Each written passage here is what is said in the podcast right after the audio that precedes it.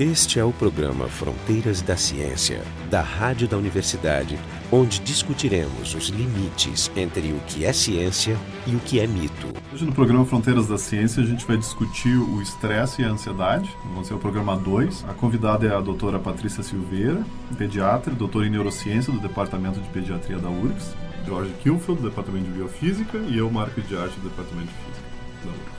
No programa anterior a gente discutiu essa relação entre o, que, que acontece nos primeiros momentos de vida ou até na vida intrauterina dentro da mãe e como isso condiciona o que vai acontecer depois com o organismo. Então eu acho que seria um é, momento de começar. Para entender como isso pode chegar a influenciar questões plásticas, ou seja, mudar a circuitaria e, e do encéfalo, do cérebro, e até mudar o comportamento mais adiante, talvez descrever a resposta do estresse toda. Que substância é, liberada, em que sequência, e entender onde ela... Aí vamos comentando cada uma delas, porque é muito interessante entender que esse é um sistema muito antigo que evoluiu para permitir uma resposta adaptativa, que é reagir a estímulos aversivos, uhum. perigosos uhum. e outras ameaças, basicamente se esquivando delas, Sim. fugindo delas e eventualmente se preparando também para lutar para se defender delas. É tudo que é necessário e de preferência é necessário por pouco tempo. É. E a resposta é essa que na natureza é todos os animais exibem, todos os animais inclusive invertebrados, outros, mas que no caso do humano ele acaba sendo exacerbações em função de que nas sociedades humanas, particularmente na sociedade moderna onde vivemos, certos estímulos acabam organizados para agir constantemente cronicamente. De forma que a gente tem respostas que deveriam ser feitas apenas em situações eventuais recrutadas constantemente e com consequências dramáticas, úlceras, enfim, problemas uh, de, de, comportamento, de ansiedade comportamental e social e patologias, transtornos mais diversos. Agora eu e falei um monte de palavras erradas. por causa da, da situação toda. Né? Uma coisa que não existe no mundo animal. Eu imagino assim, não é óbvio que uma, que uma pessoa tenha que responder da mesma forma, por exemplo, o estresse causado, por exemplo, um, um perigo iminente, esse predador ele faz sentido lógico, que tu tem uma reação corporal a isso, uhum. né, que, que vai fazer tu evitar esse animal tanto na, naquele momento como no futuro.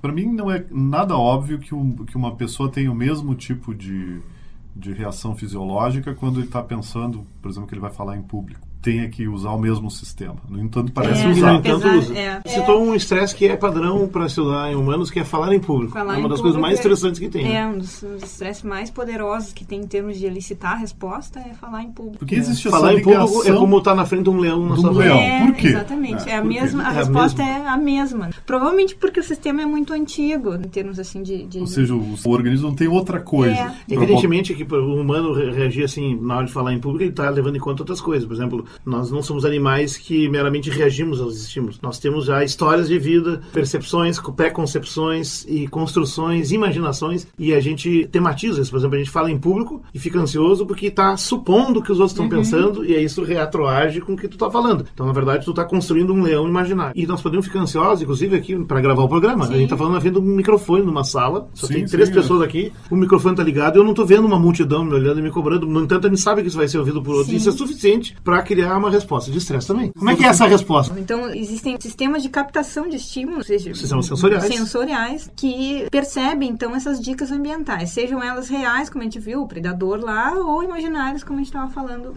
No, no caso de humanos. Do, de humanos, do, do O que está dentro da cabeça tá... dessas pessoas que estão me ouvindo? Então, essa mensagem é agrupada, é processada e acaba chegando no hipotálamo. Chega no sistema nervoso central, é... a parte sensorial, e aciona várias áreas. A Isso. área primeira, né, que é... A primeira delas é o, é o hipotálamo. E aí libera uma substância que chega na hipófise, que é o CRH, que é o hormônio liberador de, de corticotropina, uhum. e estimula a hipófise, que é uma glândula, a liberar o ACTH. A hipófise está junto ao cérebro, mas é, é, uma glândula, não é sistema nervoso. Elas formam um sisteminha, estão acopladas. Então, uma manda um sinal químico que liga na outra, Isso. que por sua vez produz produz o ACTH e como existem vasos sanguíneos que passam ali muito uh, do, lado. do, lado. da hipófise, o ACTH consegue cair na corrente sanguínea e, e aí vai para a circulação. Vai para todo o corpo. É. Para quê? Para recrutar as células do corpo inteiro. Do corpo né? inteiro. Para uma resposta. Como é que é essa resposta? Então, assim, o ACTH chega principalmente em todos os tecidos, mas principalmente ele vai agir na glândula adrenal, que fica lá em cima do rim, no caso do humano, que está de pé. Os animais, ele está deitadinho, está tá do, lado. lado. E aí, ele age em diferentes regiões dessa glândula e existe a liberação de hormônios de ação uh, rápida, como a adrenalina, noradrenalina, que vão ser responsáveis por aqueles sintomas, então, de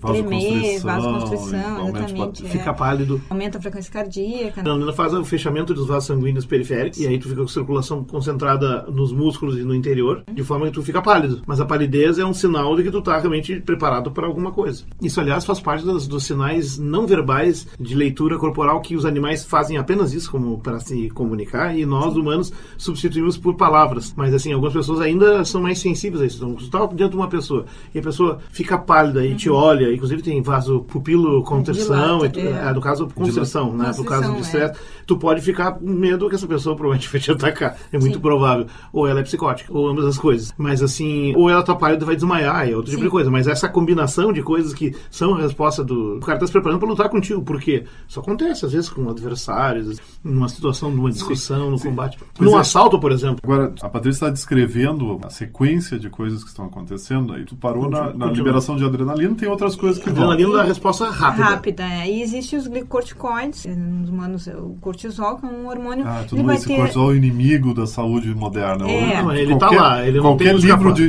qualquer revista de, de banca de revista de saúde vai dizer que o cortisol é bandido. Por Ele- que, que ele é o bandido? Assim, na resposta ao- aguda ao estresse, ele, ele até tem um papel importante também na gente, né, para adaptativo. E a- protetor, né? E protetor. Então, assim, ele é importante, por exemplo, para coisas como ajudar na formação da memória aquele evento que Ah, sim, é sim. ameaçador e aí tu- tu depois não tu- esquecer que ele é um não mapa, esqueça né? que É, exatamente. É, eu mesmo tenho trabalhos, isso aí, onde- no caso em rato é a corticosterona, mas que é parecido com cortisol, é uma molécula um pouco diferente, mas é a mesma função. Ela é quem vai recrutar, por exemplo, formação de memórias eh, através de certos sistemas como o sistema endocannabinoide. É um exemplo particular. Então, assim, ele, ele é fundamental para formar memórias de eventos traumáticos e aversivos. Exatamente. E, e dá a força dele. Exatamente. Sim, isso e é outras coisas do, cor, adaptativo. do corte. O problema do Cortisol. cortisol. é quando ocorre a exposição crônica, ou liberação crônica desse hormônio. E aí, por exemplo, no caso do estresse crônico que a gente estava falando lá no início. Não Né? uma molécula que está aí para estar o tempo todo, porque É. o tempo todo ela começa a ser, não digo tóxica, mas ela produz sequelas sérias. Ela tem assim, Por exemplo? Por exemplo, fica claro se a gente pensa, tem uma, uma síndrome em humanos que é de secreção, aumento dos glicorticoides, que é a síndrome de Cushing, que é clássico, que diz todos os efeitos ali, né? Fica bem caricato, digamos Cushing. assim, né? Cushing. é. Tem obesidade, tem alteração de- do perfil lipídico plasmático, hipercolesterolemia e essas É, o coisas, colesterol né? alto. Aumento coisas da pressão Aumenta arterial, a pressão arterial. né? Pressão alta, colesterol alto, Obesidade, né? fraqueza muscular, atrofia muscular. Isso quer dizer que E- boa parte da obesidade, que é uma praga que afeta a humanidade agora, tem a ver com ansiedade. Pode ser um dos Pode sintomas ser- epidemiológicos. Pode estar relacionado, sim. Não é a única causa, certamente, porque Sim. comida barata e de baixa qualidade, de alto carboidratos disponível também ajuda. A propaganda ajuda a comprar É. e a ansiedade E aí- te motiva a comer mais e tu fica mais tempo na internet, viu, pessoal? Tempo demais na internet comendo É. porcaria, já E viu, vendo, vai morrer vendo gordo. podcast de ciência. Vocês têm que fazer é. exercício. Faça o podcast do portátil e caminhe no parque. Isso, ele. isso. Só vou pegar esse gancho que tu falou dos, dos alimentos e aí a gente entra numa área muito interessante que assim, ó, existe um conjunto de alimentos que quando a gente consome, ela é capaz de inibir a resposta ao estresse, menos né? conta pra nós um isso é Pois bom. é, ó, é bom até Ó, por ó, ali, vai vir né? um lado ajuda. Autoajuda. né? Então, assim, por exemplo, os alimentos que são ricos em gordura são altamente palatáveis, né? Ricos em gordura e açúcar, eles têm a capacidade de inibir a secreção de Ah, glicorticoides. quer dizer que a pessoa que está comendo demasiadamente isso está se automedicando, na se verdade. automedicando. Com a comida. Eu não tenho nenhuma dúvida disso. Comer um churrasco gordo é um negócio mais calmante que tem. Exatamente. Eu não consigo é. imaginar isso. Além de ser delicioso, é extremamente calmante. No meu caso, também tem o chocolate. Ah, o chocolate, chocolate combina aceito, gordura com açúcar e algumas xantinas outras é. moléculas Então, estimulantes. gorduras, tu diz coisas muito É, doces. altamente palatáveis, assim, que... Que é gostoso. Que é gostoso, né? Que tipicamente é rico em gordura e açúcar. Então, e eles inibem o funcionamento, inibem a secreção dos glicorticoides frente ao estresse. E o café? O café não tem, pelo menos eu não conheço tantos estudos relacionados Diziam que o a café é o contrário, né? né? É. que ele faz o É contrário. que ele é um estimulante, mas ele também aciona, ele se liga em outros sistemas Outros da, sistemas. adenosina, que é. um É. sistema de neurotransmissor recentemente descrito e que está envolvido com uma série de coisas. Ainda estamos compreendendo o papel do café ali, mas ele tem esse papel de aumentar a ansiedade. Mas aí a gente pensa em relação à obesidade, né? Se um indivíduo tem um estresse crônico e começa a usar esses alimentos de forma crônica também como uma forma de É, gordura alívio... em excesso. E carboidrato né? em excesso. E carboidrato em excesso está feito o estrago. Bom, então nós estamos vivendo uma epidemia de obesidade que se alastrou dos Estados Unidos, onde ele é impressionante, para o Brasil. Eu noto entre os alunos isso, uma coisa que nunca via, É. entre alunos e alunos com obesidade mórbida. No Essa- menos que eu circulo, eu já conheço uns seis ou sete. Isso aí é impressionante. Eu, eu acho que eu- seis ou sete é o que eu tinha visto em toda a minha vida É. pegar regressa. É, os Estados Unidos é uma combinação, eu acho, do mundo moderno estressado, Eles né? vieram na frente. E a combinação de uma cultura de relação com a comida que é um pouquinho diferente, por exemplo, da cultura europeia. Uma É, cultura é verdade. Não vê isso no, na Europa Isso. ainda. Não, e obviamente tu imagina que na Alemanha tu tem o mesmo, o mesmo grau de estresse. De, É e, verdade. então E tu não vê não a são. mesma coisa porque aí, o que os Estados Unidos fez foi desmanchar o ritual de comer. É, se Ah, é um, verdade. um E ritual não de existe consumo, o né? ritual de comer. e Existe então um a ato de co- consumo. A né? comida é uma coisa quase como respirar. Enquanto que na, na França, por exemplo, que eu conheço mais, se respeita muito o Nossa, ritual do comer é uma momento delícia. da Sentar à comida. mesa. Do comento, Não, né? na França, na Espanha. É, não, que tu- na verdade, tá o Brasil está sentado no meio disso. Nós somos um, A um tá povo meio desprovido de É. tradições Mundo moderno. e rapidamente aderimos às novas práticas. Né? Isso a gente costuma orientar até lá, na, atendendo criança com, com, com, dific- né, com obesidade e tal. A gente diz, olha, a mesa e as cadeiras existem por um motivo que é adaptativo, né? Então, assim, para comer tem que sentar à mesa, Isso, fazer a um refeição, ritual. terminar. Só fazer isso. E só não levar comida para frente do computador. Ou levar o TV livro do lado da mesa para comer. Exatamente. Isso, exatamente.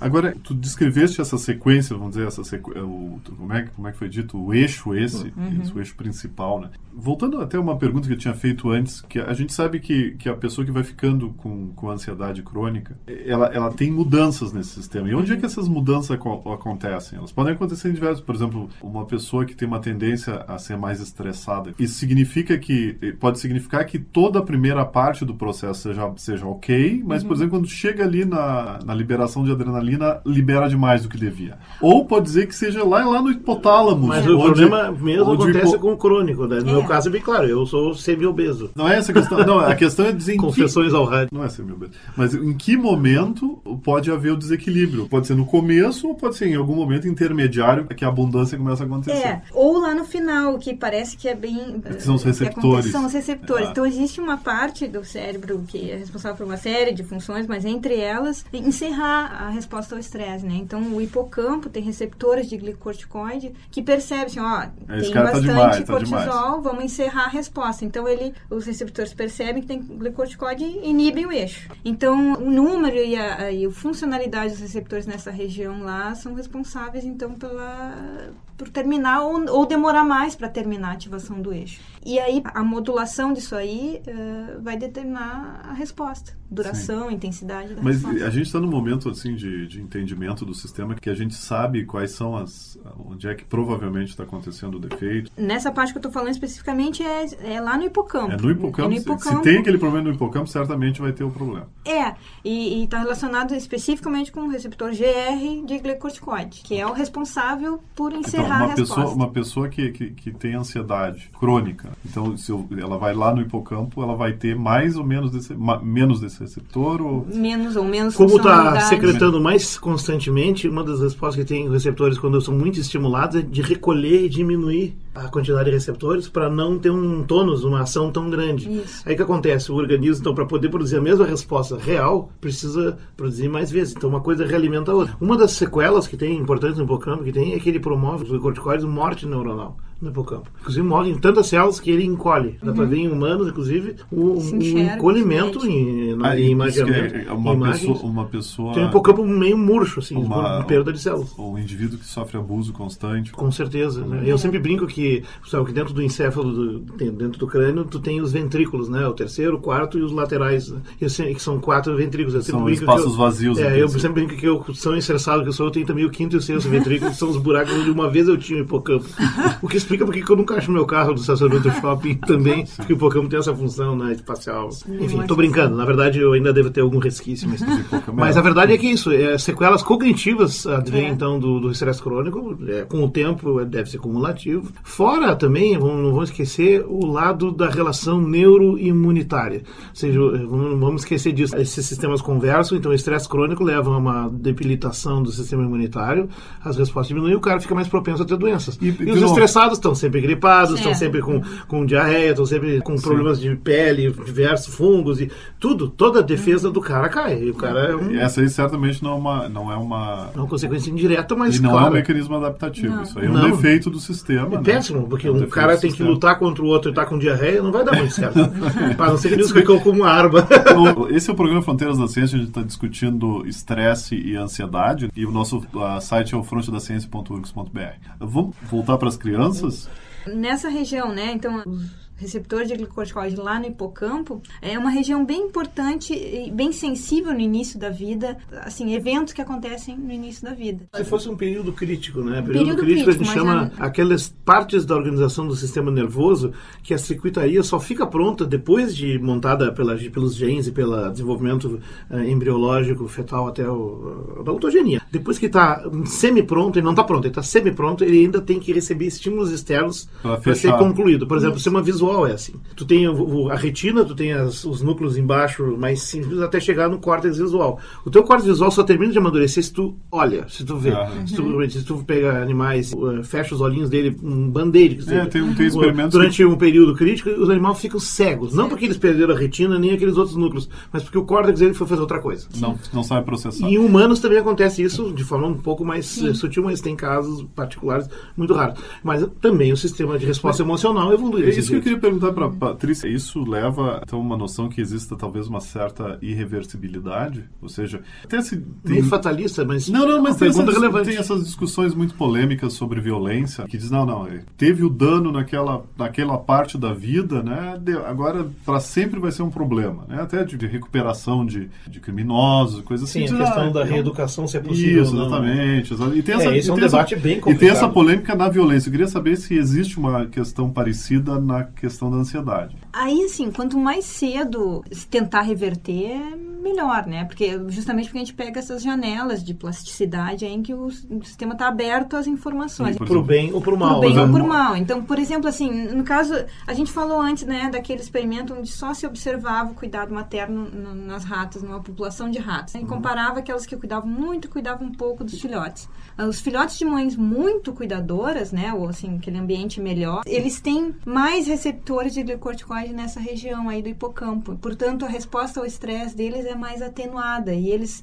na vida inteira, são expostos a menos glicocorticoides. Então, eles ah, tá, parecem tá, esses que seriam os autoconfiantes. Seriam os autoconfiantes, exatamente. Mas tem os filhos de mães pouco cuidadoras que é tudo o contrário. Então, eles têm menos receptores de glicorticoides lá nessa região, reagem mais ao estresse, são mais medrosas, tem né, uhum, todo esse perfil de estressado, ansioso. Esse receptor está ali para quando tu detecta, acabar. tu acaba. Ele Exatamente. É um... Nesse tipo de, de animal, por exemplo, se a gente pegar então um filho de mãe pouco cuidadora, que é todo nervoso, todo estressado, né, e fizer uma estimulação ambiental durante a infância do rato lá, né, expor ele numa gaiola cheia de brinquedinhos e, né, diferentes texturas e coisas. Se chama né? ambiente enriquecido. Ambiente enriquecido reverte o efeito, ah, é. né, durante a infância. Isso tem um equivalente para humanos? Claro, o cara é criado criado é. numa favela, sem estímulos, uma vida pobre, Exatamente. miserável, sem espaço para brincar, sem, sem objetos, sem interações sociais construtivas e positivas. Por outro lado, submetido constantemente a abusos uh, psicoafetivos,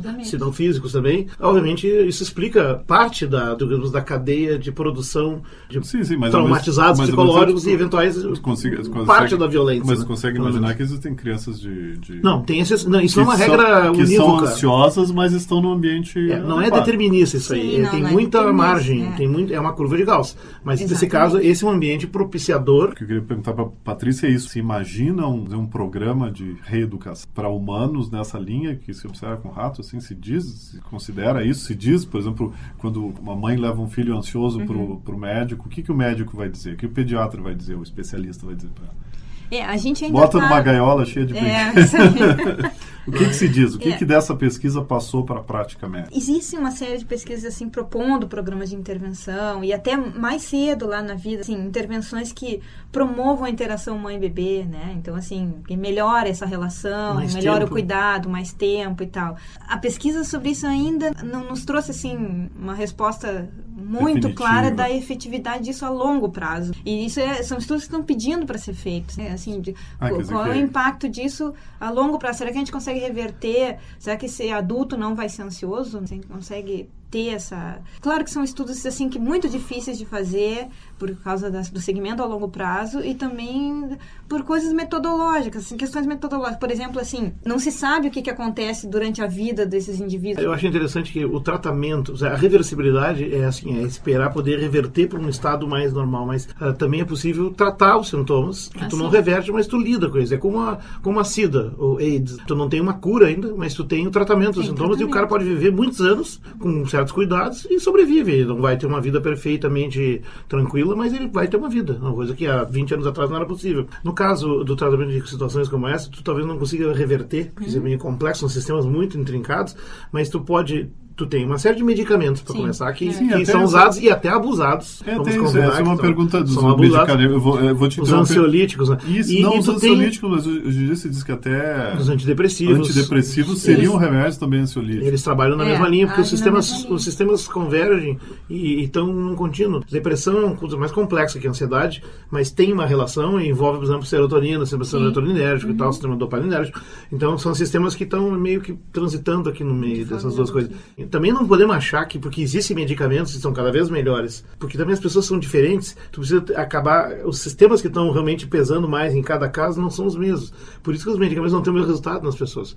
O cara diz, pô, mas eu tomei o remedinho e não deu nada, ou piorei, né? E pode acontecer. O cara tá deprimido, tomou antidepressivo e tem ataque de pânico. Sim. Que aliás é comum. O antidepressivo é um medicamento muito perigoso que tem que ser tomado com acompanhamento médico constante, porque nas primeiras quatro a seis semanas, é bom dizer, né? Uhum. Tu tá fazendo adaptação, tu tá realmente regulando a quantidade dos receptores. Essas mudanças são tão dramáticas quanto, uma, quando a adolescência é em termos de hormônios. E tu pode ter nesse desbalanço momentâneo um ataque de pânico e até suicídio acontece em alguns casos. E isso é perigoso porque os antidepressivos são usados, inclusive, para tratar a obesidade. Sim. O pessoal compra no mercado negro e toma em quantidades maiores do que se usa para depressão, uhum. podendo nos situações então, dessas. Ou seja, a loucura é grande. E o que, que, são os remédios para ansiedade? Para criança se usa bastante antidepressivo, assim, né? Mas assim, fo são foge um pouco da minha área aí, é. assim, de, de farmacologia, de, é. né? De farmacologia para é, mais coisas. Eu também não, apesar de ser farmacologista, eu trabalho com memória e não com ansiedade, então não poderia dar exemplos, mas digamos, o mais famoso, o mais, o mais antigo, ansiolítico, ou seja, um, um fármaco disruptor da, da resposta da ansiedade são os benzodiazepínicos. É, os diazepams. Os... O diazepam, o Gempax, que tinha uma vez.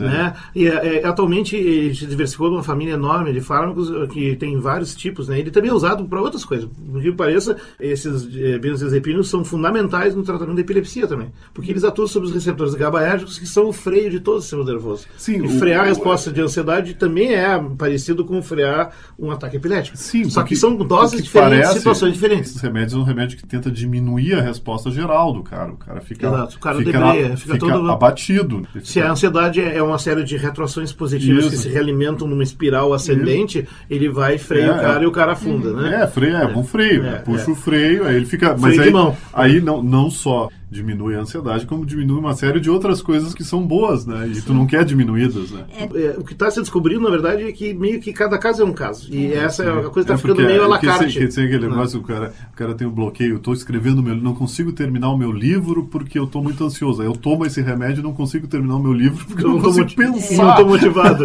Mas... O complicado, da, da, porque assim, a gente tem que ver, bem que o Jorge falou, cada caso é um caso, né? Porque o complicado da farmacoterapia é que, sim, também existem momentos da vida, e isso é, é bem claro para quem trabalha com criança, assim, em que se enfrenta crises, né? Por e exemplo... tem que passar por e elas. tem que passar por elas, Sem né? Adolescência é um momento, Isso né? que você está falando, Patrícia, é muito interessante, porque alguém disse uma vez, essa frase ficou na minha cabeça, que, que no mundo moderno ficar triste é uma doença. É uma doença. Tristeza passou a ser uma patologia a ser tratada é. quimicamente. Eu fico me perguntando dessa geração toda tratada com outro remédio que acaba tendo um papel coadjuvante, né? a ritalina, né?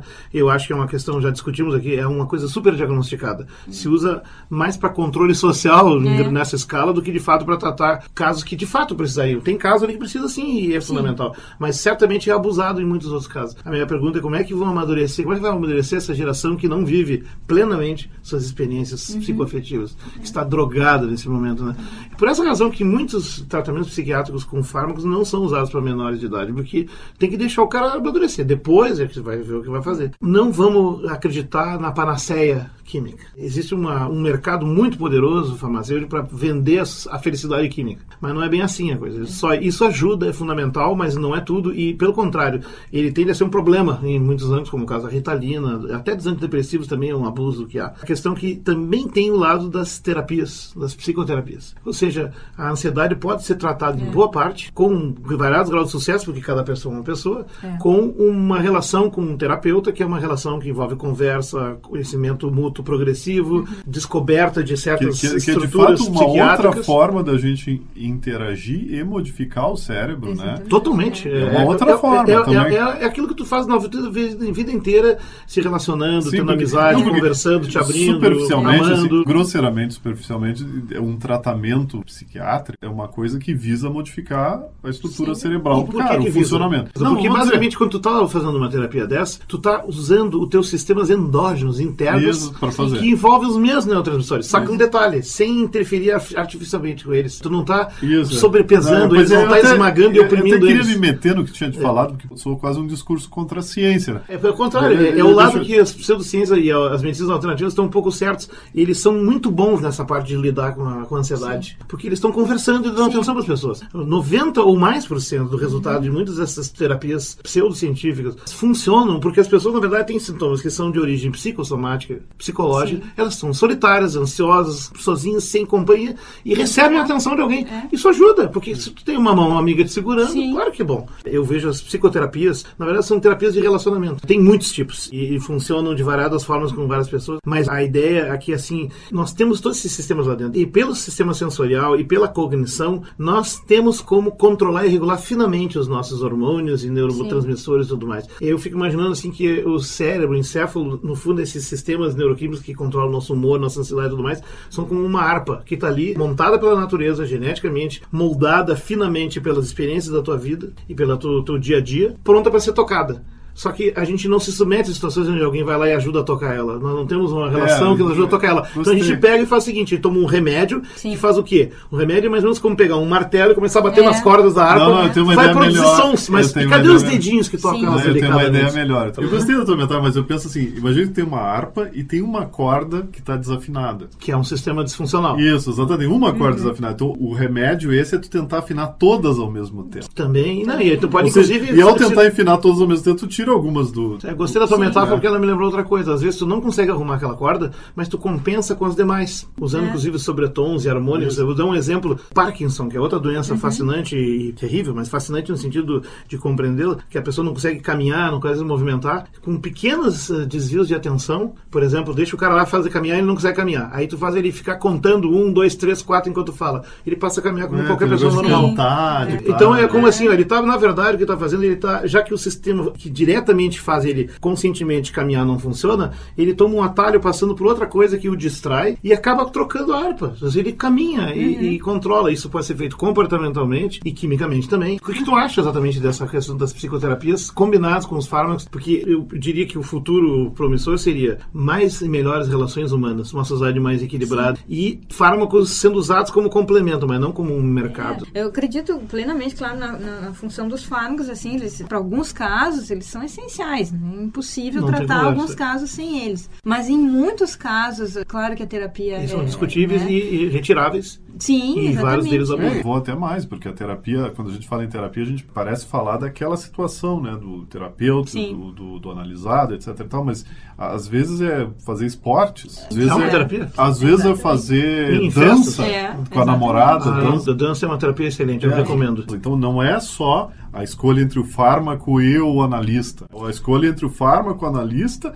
e possibilidade de mudança de comportamento. Tem alguns estudos bem interessantes que, que agora têm explorado mais essa questão assim de quais são os eventos que ativam áreas específicas do cérebro. Foi ano passado que saiu um artigo que era em relação à música e eles fizeram ressonância magnética ah, funcional. A música. a música. ativa o sistema dopaminérgico mesolímbico do cérebro. Que é o sistema né? da recompensa. Que é o sistema da recompensa. É o mesmo sistema. Mesolímbico, lembra? Está é. lá no meio do sistema límbico. É o mesmo sistema que é ativado quando se come um alimento muito gostoso, ou até mesmo que é ativado quando se usa drogas de abuso, né? Quando se tem experiência de prazer sexual, de prazer orgasmo. Sex... Mas é, então assim, né, fizeram imagem do, dos indivíduos enquanto ouviam a música e esse sistema é ativado. Então, tenho certeza que assim existem outras formas da gente ir modulando o sistema nervoso central e adaptando o funcionamento dele para levar uma vida mais equilibrada, mais equilibrada e mais feliz também. Né? É, eu, a dança, eu, eu acho, ela tem esse, esse, esse esquema interessante porque é, é o, vamos dizer, a apreciação musical Sim. misturada com esse foco no seu corpo, É. né? É, na verdade, dança é música ouvida e interpretada motor, interpretada, isso. né? Então,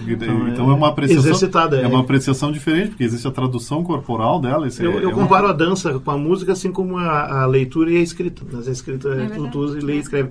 Até uma coisa que eu tirei como lição mais importante, talvez, a gente tinha falado, como é que eu reverto isso? E parece que reverter não é possível, mas tratar os sintomas é, via fármacos, via terapias, via várias coisas, e, e certamente também nós vamos ter que mudar algumas coisas nos nossos modos de viver. Sim. Meio que todas as terapias apontam para isso, mas a sociedade não discute isso. Não É. discute. Mas se quiser uma coisa para reverter, vamos pensar no que nós falamos no início do programa.